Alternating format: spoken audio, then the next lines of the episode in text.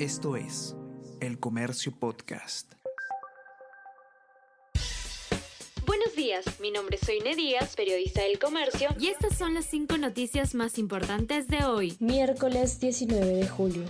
Goray daba órdenes por chat a funcionarios de mi vivienda para gestionar proyectos. Los mensajes de WhatsApp y audios muestran cómo la empresaria estaba al tanto en tiempo real de acuerdos y reuniones de la entidad adscrita al Ministerio de Vivienda. Voten de una vez, le exigió a un director del fondo para que aprueben una propuesta referida a Marca Group. Les pedía también que impulsen sus intereses y eliminen trabas comunas mantienen sectores con restricciones ante protestas en Lima. En el contexto de la llamada toma de Lima, las municipalidades de Miraflores y San Isidro recordaron que en ciertos sectores de sus jurisdicciones están limitadas. Por otro lado, durante un pronunciamiento al lado de sus ministros de Estado, la presidenta Dina Boluarte volvió a reiterar que hoy se respetarán las protestas pacíficas y que la policía actuará de acuerdo a lo que dictan los derechos humanos.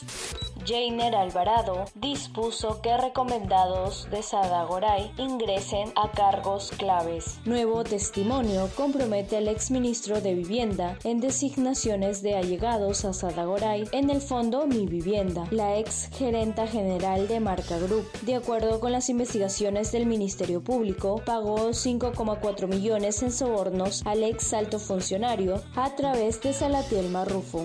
Solo hay 2.291 psicólogos para atender a escolares en más de 82 mil colegios públicos. Según información proporcionado por el Ministerio de Educación a El Comercio, solo hay 2.291 psicólogos para un total de 82.734 colegios públicos de educación básica en todo el Perú. Es decir, solo se cubre el 2,7% de las plazas que se necesitan. Además, los psicólogos contratados actualmente por el Minedu no están adjudicados a un centro educativo, tal como indica la ley, sino que tienen un grupo de escuelas a su cargo, lo cual, según precisa el Colegio de Psicólogos del Perú, no es eficiente la U fuera de la Sudamericana tras perder 2-1 con Corinthians. Se registró una gresca en el Monumental luego del segundo gol del Timao. Ambos equipos terminaron con nueve jugadores.